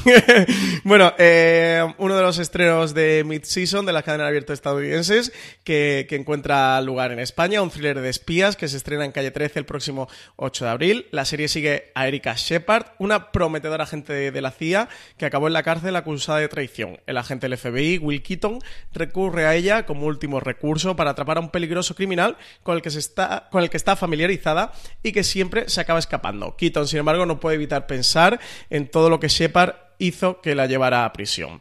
Eh, The Enemy Within está creada por Ken Butruff, guionista eh, que ha estado detrás de series como El Mentalista, Gotham o Reverie. Eh, la serie dicen que promete intriga y, y, que no solo los casos que Shepard ayuda a FBI a resolver, sino también el propio pasado de ella y en la relación con Keaton. Por último, Bota Juan ha terminado ya sus ocho episodios, los tenéis todos, todos, todos disponibles en los lugares eh, distintos donde esté TNT en video on demand, pero si queríamos comentarlo por si todavía no lo habéis podido leer, porque yo creo que es una cosa, un material del que estamos muy orgullosos de tener en fuera de series, que Diego San José, uno de los dos creadores junto con Cabestani, lo ha eh, comentado en exclusiva para nosotros, que le ha parecido el proceso de creación, por así decirlo, y ya no solo de creación, sino también de casting y de desarrollo de la primera temporada de Bota Juan. Sí, animar a todo el mundo que, que se pase por fuera de series eh, se llama Diego San José analiza la temporada completa de Botajuan para FDS, así que, le echen un vistazo. Yo creo que está chulo, ¿no? Que, que, es una de las cosas que queríamos hacer en Fuera de Series, darle espacio también a los creadores dentro de la propia web, los puntos de partida a través de los que Diego San José desarrolla las ideas son nuestros, pero los textos son íntegros suyos, son de su puño y letra, están escritos eh, por él. Y yo creo que es algo muy chulo para todo el que haya disfrutado la serie de, de Bota Juan. Creo que lo que va a disfrutar este comentario donde cuenta algunas curiosidades alrededor de, de Bota Juan y también ver la propia perspectiva del, creador sobre su propia serie. Ya tenemos las opiniones nuestras eh, de cada uno de los espectadores o de otros críticos y aquí es curioso ver la opinión del propio Diego San José sobre Bota Juan. Muy orgulloso, muy orgulloso de que tengamos esta parte y aquellos que me lleváis oyendo más tiempo, ¿no? Cuando teníamos desde el principio el programa siempre hemos intentado traer afuera de ser la voz de los creadores y reivindicarla. Yo creo que se han dado bastante camino en, en España en los últimos años. Yo creo que ahí la figura de Javier Olivares es, es eh, indudable, ¿no? De, de, cómo ha visibilizado un poquito los showrunners y los creadores y ejemplos como el de Diego San José, que es cierto que, bueno, labrado con una fama totalmente merecida, ¿no? De, de los éxitos que ha tenido especialmente de, de, audiencia en cine, empezando por ocho apellidos catalanes y ocho apellidos vascos, pues eh, el que se empieza a visibilizar esa figura, todo lo que podemos hacer y aportar nuestro granito de arena, desde luego siempre intentaremos hacer en fuera de series. Recomendación de Francis, de todas las series anteriores, ¿cuál es la que más te apetece ver durante esta próxima semana? Pues yo me quedo con In the Night, la serie creada y dirigida por Patty Jenkins y protagonizada por Chris Pine. Son dos de mis personas favoritas del, del mundo y va a ser mi, mi serie de, de, por las noches, de ir siguiendo semana a semana con este doble episodio semanal. Y me voy a quedar también con Angie Tribeca, que no lo había pensado al principio del programa, pero después de comentarla eh, nosotros un poquito, creo que puede ser mi, mi nueva serie para, para comer. Y eso, aprovechando que están las cuatro temporadas disponibles bajo demanda, es perfecta. A mí me apetece mucho ver Present Filming, pero realmente si me tuviese que quedar con una, porque desde que la vi en los afrons de las cadenas en abierto americanas en la primera del año pasado fue la que más me atrajo este Whisky Cavalier. Ha tardado muchísimo en estrenarse, le han dejado uno de los lugares privilegiados junto con la Super Bowl, el otro grande eh, de los huecos que suelen tener las cadenas para promocionar una serie es el de después de los Oscars. Y a ver qué ocurre, ¿no? Yo estoy buscando otra nueva cadena en abierto, otra serie, porque al final en casa la solemos ver la de, de, de cadena en abierto americana para poder ver y con el tono que tiene, y a lo mejor puede ser este Whisky Cavalier que estrena, como comentábamos antes, Movistar Plus. Con esto terminamos nuestro repaso semanal a las noticias y sobre todo los estrenos de la semana. Vamos ya con nuestro Power Rankings, vamos ya con las series más vistas por nuestra audiencia. Como siempre os decimos, la forma más sencilla de poder incorporar aquí vuestras series y que aparezcan ellas en lugares privilegiados del ranking es que os unáis a nuestro grupo de Telegram, telegram.me barra fuera de series, donde casi 900 personas cuando estamos grabando esto ya eh, hablan diariamente sobre series de televisión y al mismo tiempo cada semana, cada vez que hacemos esta pequeña encuesta en la que os invitamos a poner las tres series que más os han gustado de esa semana. De esa forma hacemos el Power Rankings. Os avisamos y nada, en cuestión de 10 segundos la podéis poner junto con las preguntas con las que terminamos siempre posteriormente el programa. Francis, tenemos mucho movimiento y mucha nueva entrada en la parte baja de la, de la tabla, mucho menos movimiento arriba. Realmente lo que hay es una gran entrada en el puesto número 3 que ha desplazado de un momento. Pero la décima, eso sí, vuelve de nuevo. Una serie que ha entrado y salido del Power Rankings a lo largo del tiempo. The Marvelous Mrs. Maisel, una serie de los grandes éxitos de los últimos dos años de Amazon ocupa el puesto número 10 del Power Rankings. Y el puesto noveno, una serie que entra mm, por primera vez de nuestro Power Ranking, es de Umbrella Academy, esta serie adaptación del cómic de Gerard Way y Gabriel Ba, que está disponible en Netflix, que es una seriaza, que tenéis que verla si os gusta la historia de superhéroes, si no os gustan, si os gustan los cómics, si no os gustan, esta hay que verla, CJ. De Umbrella Academy es una seriaza. En el octavo vuelve, pues eso, la gran serie insignia de Fox, The Walking Dead, en el puesto número 8 del Power Rankings. Y séptima posición para The Expanse, que ha entrado en Amazon con las tres temporadas disponibles en su catálogo. Ya sabéis que ha migrado de Netflix a Amazon con, esta, con este rescate, con esta compra que hizo Amazon para darle una cuarta temporada y tenemos las tres íntegras a falta de saber cuándo va a ser la cuarta y cuándo se va a estrenar la cuarta, que, que, sabemos que se está rodando, pero que no sabemos nada de ella. Baja un puesto con respecto a la semana pasada, una de las series precisamente que estamos viendo si alguien la rescata, pero no tiene ninguna pinta, Counterpart, que como sabéis en España se puede ver en, a través de HBO España y que se va a quedar en dos temporadas por ahora. Pues sí, un Counterpart que tengo pendiente poner mal de con ella, igual que True Detective, tercera temporada, que cae una posición, cae a la quinta del Power Ranking y que si no ha acabado temporada está ya acabando, ¿no? Yo creo que acaba ya, no sé si le queda un episodio o se emitió ya el último hoy, episodio. lunes, Justo vamos, hoy, es el la último madrugada del domingo ¿no? al lunes, sí señor. Ha sido el último episodio de una serie. Yo aquí tengo mis dudas de cuánto se ha seguido, cuánto se ha comentado, cuánto ha, ha- ha habido alrededor. He leído alguna cosita de spoiler porque estoy como tú, vimos el primer episodio y lo- nos gustó mucho ahí en Estados Unidos y luego me he retrasado viéndola, por esto es lo que ocurre, ¿no? Que queríamos verlo las dos personas de casa y luego al final cuadrar los horarios para verla y es una serie para sentarte y verla con mucha tranquilidad. Se nos ha quedado un poquito trasconejada, pero, pero sí, eh, termina True Detective y a ver qué ocurre con la cuarta temporada, ¿no? Que tiene pinta, igual que no tenían ninguna pinta después de la segunda, creo que no va a ser una tercera, yo creo que después de esta tercera y como parece que haya funcionado, sí que tendremos una cuarta, Francis. A ver, a ver si tenemos. Y nos ponemos al día con ella. Cae también a un puesto, como os comentaba antes, porque va a entrar una en tercera que va a decir Francis dentro de nada, pero cae a un puesto, uno de los grandes éxitos de lo que llevamos de año en Netflix, Sex Education, se queda en el puesto número cuarto de Power Rankings. Pues en el segundo, otro éxito. El último gran éxito de Netflix parece ser que ha sido este Muñeca Rusa, la serie Natasha León, que es una seriaza también, que tenéis review en Fuera de Series, grabado por Alberto Valentina y CJ. Así que escucharlo, está muy guay el review, ¿eh? CJ me lo escuché y está muy, muy chulo. Francis ha saltado el tercero, así que yo lo digo yo junto con el primero. Ah, me he saltado día a día. Ay, perdón. Día a día. Se me dio la cabeza. Así que estoy constipado todavía, CJ. Ya lo te cubro yo, tú no te preocupes. Entra día a día el tercero, por eso se había movido tanto eso Education como True Detective con Counterpart para abajo, se queda en el puesto número 3 y en el puesto 1 repite, igual que Muñeca Rusa repetía en el puesto número 2, como comentaba Francis, en el puesto número 1 repite de nuevo Star Trek Discovery, un podio totalmente cobrado por Netflix que se a- a- extiende incluso al cuarto puesto, bueno, pues este efecto Netflix que se lo hemos tener y que, y que lo vemos, yo creo que es el, el de las semanas que más claramente lo hemos tenido en el Power Rankings, Francis. Sí, sí, sí. Eh, semana que va últimamente está estrenando poco. Bueno, esta semana de hecho no hemos dado ni un, ni un estreno de Netflix. Rara avis, ¿eh? Eh, No lo hemos dicho cuando hemos repasado Netflix, pero no hemos dado ni un estreno de esta semana que haya tenido, que haya tenido, o que vaya a tener Netflix. Así que... luego el jueves deciden de estrenar dos series. Sí, pero de repente llegarán por catálogo. Sí, sí, vete tú a saber. Eh, Discovery, qué maravilla que Discovery siga ahí la primera. Eh, no me la pierdo. Esta no me la pierdo, ¿eh? Esta me gusta mucho. Me gusta además mucho el último episodio. Discovery, segunda temporada, la búsqueda de Spock. Es como tendría que haberlo puesto detrás. Y ahí es como va. Per- y persiguiendo eternamente a Spock. siguiendo hasta que al final se deja atrapar. Estas cosas Madre mía, qué sinvergüenzas están hechos, cómo están jugando con nuestros sentimientos. Terminamos con las preguntas de los oyentes. Como sabéis, nos podéis escribir por redes sociales, pero la forma más sencilla de, de llegar y que, que os leamos aquí es en esos mismos Power Rankings que os invitábamos a, a rellenar. Os dejamos un campo siempre para, para preguntar. Preguntas, Francis, nos da tiempo para tres, cuatro cositas, yo creo. La primera de Juanjo Cleaner.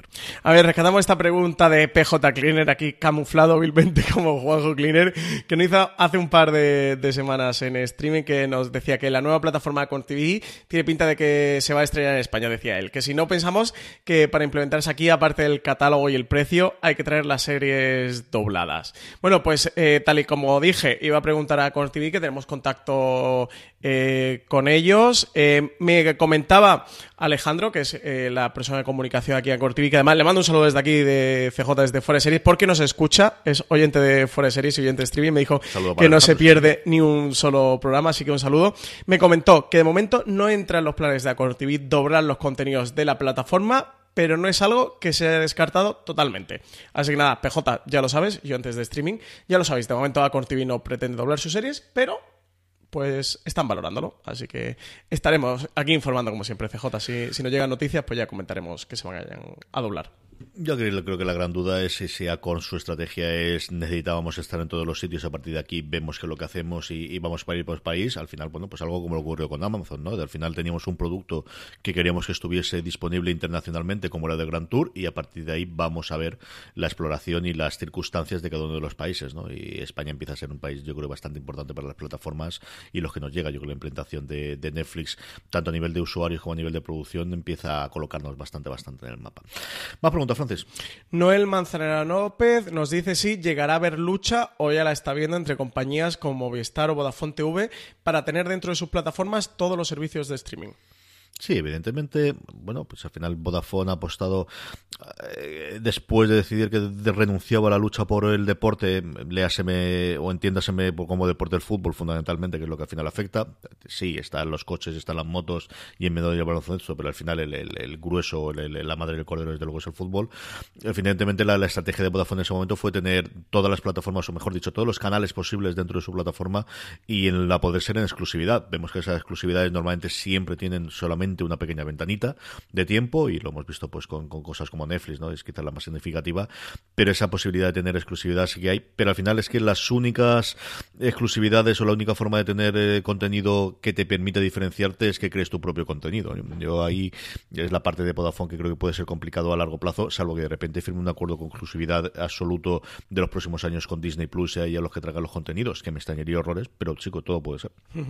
Sí, yo creo que es la gran lucha. Ha habido este Big Bang ¿no? de plataformas y de servicios y que ahora todo empezará a, este Big Crunch, ¿no? Todo empezará a confluenciar y se irán uniendo. Como TV lo hemos visto, que ha ido integrando filming, bueno, empezó con Netflix, HBO y luego filming, y como Star CJ, pues sabemos que ellos no, ni mucho menos cierran la puerta a HBO, Amazon o a quien sea, que ellos ah, les encantaría tenerlo todo. Encantadísimos tenerlos. aquí ya es por contratos lo que consiguen hacer o por intereses. Sí, sí, eso yo creo que es una cosa de, qué contratos tienen firmado con terceros, que están dispuestos a sacrificar y, cuáles son los números del, del negocio. Pero vamos, que, que, que, no es una cosa de no quiero contigo porque no me junto. Yo creo que hubo una época o un momento de yo no me junto porque estoy muy cabreado, porque tengo un ataque de todo lo que sea, pero yo creo que eso en el 2019 se ha curado todo el mundo de espanto. yo creo que ya no estamos en esas circunstancias. ¿eh? Para nada. Eh, más preguntas. Guillermo González nos pregunta sobre Doom Patrol, Francis. Dice que se emitirá la nueva serie de Doom Patrol en Netflix, al igual que lo hizo Titans, que cree recordar que había leído que DC Universe había firmado un acuerdo para emitir su serie internacionalmente en Netflix, pero que no estaba seguro. Pues pregunté a, mm, a la que es la jefa de prensa de Netflix en, en España y me dijo que, que ella tuviera constancia. Eh, o sea, o mejor dicho, no tiene constancia de que Doom Patrol eh, de momento va a llegar a Netflix, ni tiene constancia de este acuerdo, que sí que han salido noticias alrededor, pero que no había nada oficial, que de Netflix no se ha comunicado nada oficialmente, que tenga un acuerdo con DC Universe, ni que ya tiene visibilidad de momento de que Doom Patrol vaya a llegar a España, así que a través de Netflix. Así que si lo si se llega a comunicar en algún momento, yo le he dicho que me avise, que, que se ponga la alerta que si va a entrar en Netflix en la plataforma en algún momento, que me lo diga. Así que nada, eh, lo informaremos por aquí por fuera de series. De momento, oficialmente no tienen ningún acuerdo. Esto es lo oficial, lo oficioso, pues no lo podemos saber. Y de momento, oficialmente de un patrón, pues no sabemos si llegará a Netflix o no llegará. Yo creo que lo que ha cambiado desde luego de Titans a Doom Patrol es, bueno, la estrategia de Warner Media, ¿no? Que al final sí que tienes esa plataforma en la que puedan decidir que no quieren vender los contenidos a tercero y el éxito que pueda haber tenido los números que les puede haber hecho Titanes, ¿no? No lo sé, no lo sé. Yo suponía desde luego que iban a estrenarlo en Netflix desde el principio, después de vender la primera, pero a día de hoy yo creo que hasta se aclaren con qué van a hacer, porque Warner Media estamos hablando como si fuese una plataforma, pero no es verdad. Puede ser, van a hablar como de tres niveles distintos, alguno incluye HBO, no incluye, o lo tienes el catálogo tradicional de las películas de Warner Brothers, es decir, el caos que tiene eh, interno de qué van a ofrecer, en, al menos en Estados Unidos, Warner, es una cosa muy en el estilo de Warner, ¿no? Que estas cosas lo hacen muy bien. Que de momento no lo saben ni ellos, que le lo hacen muy bien. Si lo saben, desde luego no saben comunicarlo, ¿no? Pero, pero tiene un pequeño caos interno interesante, interesante. Liarse se les da genial. A mm. Warner en general y a DC en particular se les da fantástico, sí. Marca de la casa. Eh, nos preguntaba Francisco Javier Pérez Ríos que qué tal está funcionando la inclusión de Netflix en Movistar.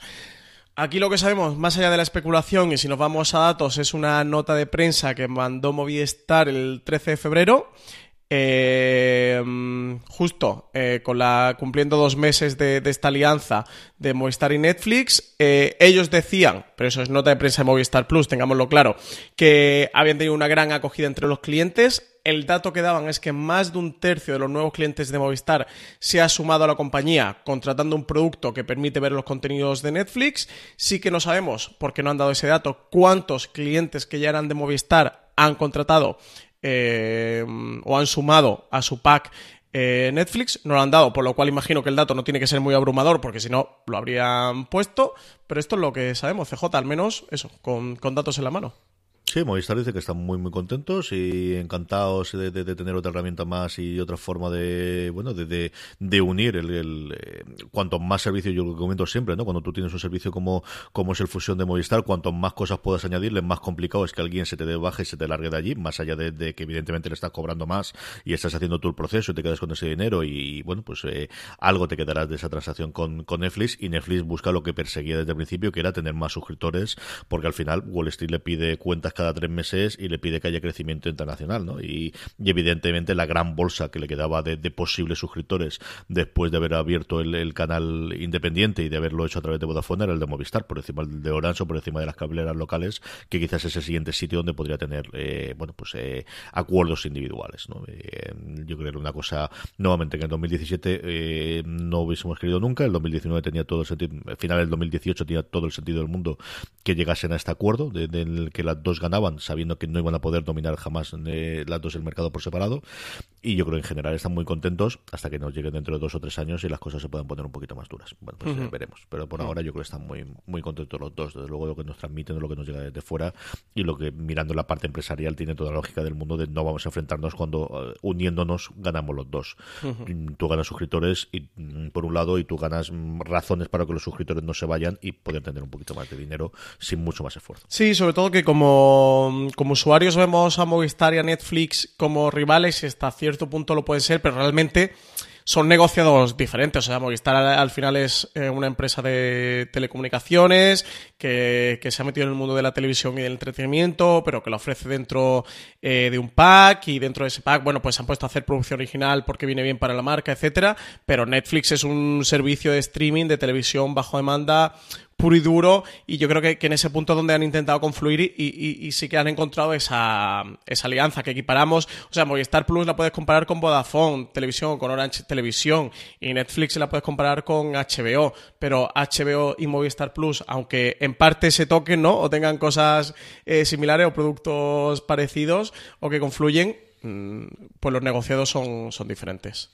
Es complicado. Yo creo que al final ahí le he estado bastante vueltas y leyendo mucho ahora para verme las clases el cuatrimestre a casa y sí que eh, bueno, eh, Movistar puede ser una plataforma en el sentido clásico, ¿no? De tener muchísima agregación de mucho contenido. Netflix es un canal, pero es mucho más que un canal, porque al final se ha convertido en lugar de destinos. Netflix al final pelea no tanto por ser un lugar donde que puedas tenerlo en muchos lugares, sino que cuando vayas a encenderlo vayas directamente a él, que cuando pienses en quiero entretenerme más de cinco minutos, que si no te irías a Instagram, pienses en, entrar dentro de Netflix, ¿no? Y la fuerza que tiene la home. Y tengo muchas ideas en la cabeza que a ver si me las pongo por escrito, le dedico un gran angular a, qué es lo, cuál es el funcionamiento que tiene uno. Pero efectos prácticos aquí, ellos lo que buscaban era el, que son? Dos millones de suscriptores, un millón y pico de suscriptores en, en Vodafone los que tenían, pues tener abierta esa puerta, ¿no? Gente de la que sí podían haber llegado, pero había una gran masa a la que quizás no llegaban o a la que quizás era más sencillo llegar si se integraban con Movistar y eso es lo que yo creo que perseguían y querían conseguir con esto, Francis.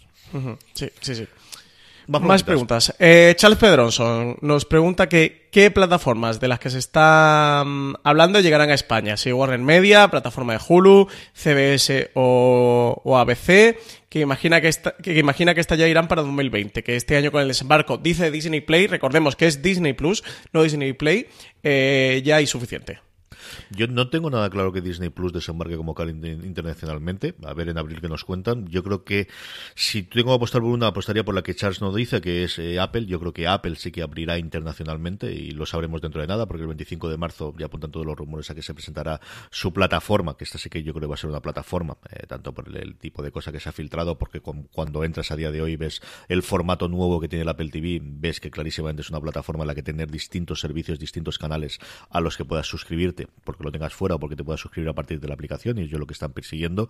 Hulu es la que yo creo que puede, Warner Media yo no creo tengo nada claro que puedan hacerlo internacionalmente por el tema del tipo de contenido que tienen y que hayan a quién le han vendido los derechos previamente.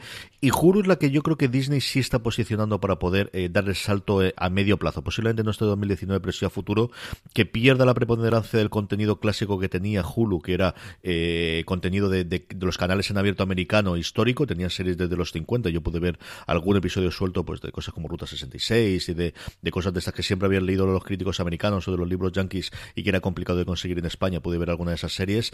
Y yo creo que ahí sí que está virando, pues también como hizo Netflix en su momento, que era fundamentalmente una plataforma en la que ver películas de segunda ventana y que eh, luego pasó a la parte de las series y de la producción propia. Yo creo que Hulu sí que está virando, ¿no? Y yo creo que con el éxito del cuento de la criada le ha marcado de que este puede ser el camino futuro. Nuevamente tener el contenido que no vamos a estrenar en Disney Plus, pues el tipo de contenido y de calificación de edades. Yo no descartaría que quede las que viesen. CBS All Access yo creo que va mucho por la tendencia de vender sus series internacionales. Lo ha hecho con Star Trek Discovery, creo que puede hacerlo con el resto. Lo ha hecho también con The Good Fight todo puede cambiar en tres o cuatro años, pero CBS tradicionalmente siempre se ha quedado con el negocio en Estados Unidos y no ha abierto al, resto del mundo, más allá de, por ejemplo, los anuncios. Si veréis, es muy curioso, si veis alguna vez vallas, yo no sé si en toda España, pero aquí en la provincia de Alicante sí, hay muchas vallas que están gestionadas por CBS y ves el ojo de la CBS en la parte de al lado porque tiene una filial que se dedica a hacer la publicidad exterior. Yo si tuviese que apostar por dos, mm, como os digo, la que yo creo que clarísima es Apple, a medio plazo Hulu y el resto Disney Plus yo creo que es su objetivo, pero no sé cómo está el tema de los derechos que Warner Media. la verdad que la, respuesta a esta pregunta da para un gran angular. ¿eh? Es larga y es compleja. Así que, eh, por acortar y no enrollarme ya más, que ya CJ ha comentado bastante. Eh, yo apostaría porque Apple va a salir internacionalmente este año, pensando no CJ que, vaya mm, a esta confluencia, a este paquete de servicios en el que tengas Apple Music, que tengas la nube, que tengas el iCloud y que tengas metido también el servicio de televisión. Si no sale durante 2019 internacionalmente, 2020 seguro, pero desde luego la vocación internacional. Y voy a hablar más de vocaciones, que es lo que creo que podemos tener más claro que de certezas. Yo creo que Apple es su vocación internacional. Warner Media, creo que no te metes en esto si la vocación no es internacional. Ahí eso de nuevo es que Warner eh, se aclare. Nosotros ahora mismo estamos especulando y yo creo que muchos todavía están mirando, viendo estrategias, así que desde luego no se puede saber y no hay filtraciones. Aquí Warner lanzó DC Universe este septiembre, pero ahora se han planteado en octubre, noviembre se plantearon lanzar Warner Media, pero por noviembre cerraron Films Track, ¿no? Que era el servicio este que tenían de pelis, pero ellos por otro lado tienen HBO, eh, que la tienen por, por, varios países del mundo, como está aquí en España y implementada en Europa, así que Warner Media tienen un tomate para aclarar y para ver qué confluencia que van a meter el Paco, ¿no? Eh, está lo de Friends, de que le han renovado los derechos a Netflix para este 2019. Así que podríamos esperar, CJ, que si le han renovado los derechos para 2019 para Friends a Netflix es porque no van a salir internacionalmente en 2019, ¿no? que la renovación de los derechos de, Friends es solo para Estados Unidos. ¿eh? Sí, es solo Estados Unidos. ellos era por los derechos por tenerlo de Estados Unidos. Yo creo que es más el tema del. Yo creo que es más complicado el catálogo de películas, que yo no tengo nada claro de cómo tienen los derechos distribuidos internacionalmente las pelis, que yo no sé si solo tiene la distribuidora y si de distribuidora son filiales suyas o, cómo está el invento, más que por la parte de, las series, que también tiene que ser complicado lo que tengan sí. internacionalmente. Yo creo que hay un pequeño caco internacional y que es complicado, eh, porque al final el gran atractivo, a diferencia de Apple, por ejemplo, el atractivo es la plataforma que ellos puedan montar, los canales a los que te puedas suscribir. El gran atractivo de Warner es el catálogo de 100 años de, de pelis de la Warner y de, las series que hayan hecho su canal, su, su productora, que tiene cosas muy, muy interesantes. Sí. Entonces yo creo que Warner Media, desde luego, la vocación es internacional. Dudo que la hagamos en 2019. Yo creo que esto, como pronto, va para 2020. Disney Plus, mm, su vocación es internacional porque van a por Netflix mm, de manera directa y lo han dicho por activo y por pasivo y lo tenemos todo claro. Que en 2019 solo vayan a salir Estados Unidos, el mejor Canadá o Reino Unido pues es bastante probable que te esté en CJ el servicio y a partir de ahí vayan viendo cómo, cómo, lo van a hacer, ¿no? Que no que de repente salgan en el mundo entero y salgan, salgan mal. Yo creo que en Disney tienen muy claro el sello de calidad y no salir a medio gas y que, que si salen con algo es porque es algo potente y algo eh, que puede competir y algo que no va a recibir una crítica, una tacha o algo que yo al menos sepan que está mal hecho me da esa impresión por, la, por, lo que, por lo que han estado comentando en, en las últimas conferencias de, mm, de que han tenido con accionistas y tal. Entonces yo creo que sí que apostaría 2019 eh, Estados Unidos, eso, Canadá, y a lo mejor Reino Unido y tal, y 2020 eh, internacionalmente. CBS con All Access, yo estoy convencido que no van a salir a Estados Unidos y además tienen este acuerdo eh, con Netflix que le venden sus series de manera internacional y que le debe funcionar bien. ABC ni de coña, porque ahora que están dentro de la propiedad de Disney, su plataforma va a ser Disney Plus y Hulu. Y lo de Hulu, tú tienes muy claro que va a ir internacionalmente. Yo, creo que está haciendo pasitos para salir. Yo esta la duda no, que tengo. No te digo que vaya a ser. Es decir, igual que hace tres años me hubiese, te hubiese dicho imposible, porque su atractivo es un catálogo americano que solo tiene los derechos allí y que son las cadenas en abierto y que eso no va a poder hacerlo y poner de acuerdo las tres o cuatro cadenas. Ahora que va a ser propiedad totalmente de Disney, yo creo que sí que no está enfocándolo. Es que yo creo que lo que está enfocando Hulu es a ser un canal propio dentro de Disney Plus en cuestión de dos o tres años. O sea, yo creo que va a ser de las cinco patas que hay ahora y que va a haber, yo creo que dentro de nada tendremos una sexta pata eh, posible dentro de esa plataforma que será, que será Hulu. Claro, pero si tomas esa base, eh, quien saldría internacionalmente sería Disney Plus y Hulu integrado dentro de Disney Plus. O sea, no, no, no, contra, no podrías contratar Hulu como tal, sino contratarías. Yo creo que podrás Disney contratar Plus y Hulu independientemente, pero podrás tenerla dentro. No lo sé. También tienes que pasar. A día de hoy tienes una base de usuarios de Hulu que no tiene Disney Plus saliendo. No lo sé. Aquí No hay el punto de que, claro, grandes conglomeraciones, sobre todo que se han hecho con la compra de, de AT&T eh, comprando Warner o lo de Disney absorbiendo Fox, es que tienen varias plataformas, eh, varios canales que hay que ver si van a decidir apostar teniendo dos o tres servicios independientes o unir fuerzas y, sumarlo a uno. Eso es lo que pasa con Warner Media, que tiene pues Warner Media, DC Universe y HBO, con Disney que tiene ABC, Hulu y Disney Plus con su universo de Marvel, de Star Wars, eh, etcétera, etcétera. Hay que ver si van a confluir o no. Yo mi apuesta es porque van a ir confluyendo para competir a Netflix uno a uno, que no, no van a dividir sus fuerzas en dos o tres eh, canales, pero no sabemos. Es que luego también Disney va a tener las series de FX, CJ, que... Es que, es que hay un tomate montado. es que durante 2018 se ha montado una. Y de hecho, la compra de Disney a Fox se hacía efectiva ahora en estos meses, ¿no? O sea, es ya en marzo o abril, ¿no? Teóricamente sí. O sea, O sea, ahora ya- yo creo que estaba ya aprobada por competencia y ya es empezar a juntar y tenerlo, pero sí. Y la, la próxima conferencia, la que dijo Kevin Feige, era en. Era Kevin Feige, ¿no? Quien dijo que, que iba a marzo. Marzo-abril, ¿no? La próxima que tienen con accionistas. Mm, La de Bob Iger te refieres Perdón, de no Disney, sí, sí, en sí. abril. El- abril, ellos ¿no? cierran trimestre natural, entonces el trimer- los resultados del trimestre desde enero hasta marzo se celebra normalmente entre la, la segunda y la tercera semana de abril. No me acuerdo si era, porque además dio la fecha oficial, porque eso se conoce con de antemano.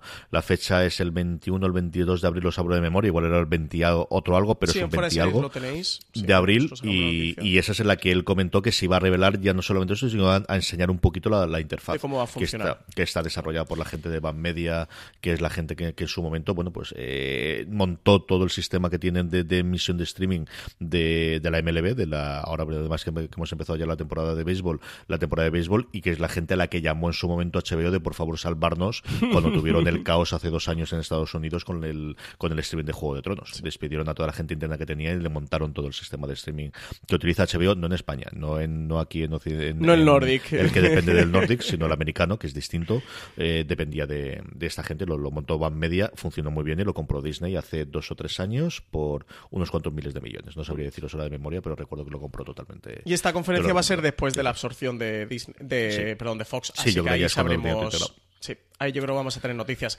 En definitiva, que hay un cacao y no tenemos las cosas claras. Que que, todo lo que ocurre. Pero muy divertido para comentar, ¿eh? Muy divertido para comentar, sí. Pues Francis, yo creo que con eso podemos terminar, que al final no hemos ido a la horita y diez larga, nos quedan más preguntas que nos perdonaréis si re- respondemos la semana que viene, así nos quedamos con ellas. Eh, nos despedimos, sabéis que el programa eh, todas las semanas lo tenemos disponible el lunes en nuestro canal de podcast, si os ha llegado esto por la circunstancia podéis suscribiros y escuchar todo el resto de los programas de, serie- de fuera de series en Spotify, en Apple Podcast, en iVoox o en vuestro grupo de confianza, simplemente buscando fuera de series, dio las estrellitas que luego nos echa la bronca María con toda la razón del mundo. Francis. Sí, eh, dejadnos comentarios en iVoox. Os metéis en iVoox.com, ahí encontráis fuera de series. Dejadnos comentarios y me gusta, likes en los programas que nos ayuda a posicionarnos y a que seamos más visibles y nos escuchen más gente y puedan disfrutar de todo el contenido de fuera de series. Que ya habéis visto que no solo informamos y comentamos series, también damos consejos médicos y para los constipados. CJ, que, que- este año ha venido la gripe Esto ha sido mala. poco, ¿eh? Has estado muy bien. has estado muy pero sí. porque iba a ahí muteando, me iba girando, lo que sí tengo una espesura mental que no puedo con ella. me voy a tomar ahora un ibuprofeno, pero a cañón. Y en iTunes, dejadnos estrellita, vais a comentarios, nos ponéis cosas bonitas, le decís cosas bonitas a CJ, que se las merece, me las dejáis a mí, que me las merezco menos que CJ, pero también que estoy aquí constipado por vosotros y por España grabando. Y, eso, dejadnos cositas y por todos lados y escucharnos en Spotify, que también nos viene bien, y escucharnos por todos los sitios. Mucho más contenido fuera de series.com, como siempre, mucho más problemas en nuestro canal de podcast. Francis, hasta la semana que viene. Pues hasta la semana que viene, CJ. Espero estar mejor, ¿eh? del constipado este gripe que llevo encima. y a todos vosotros, querida audiencia, gracias por estar ahí una semana más y recordad, tened muchísimo cuidado ahí fuera.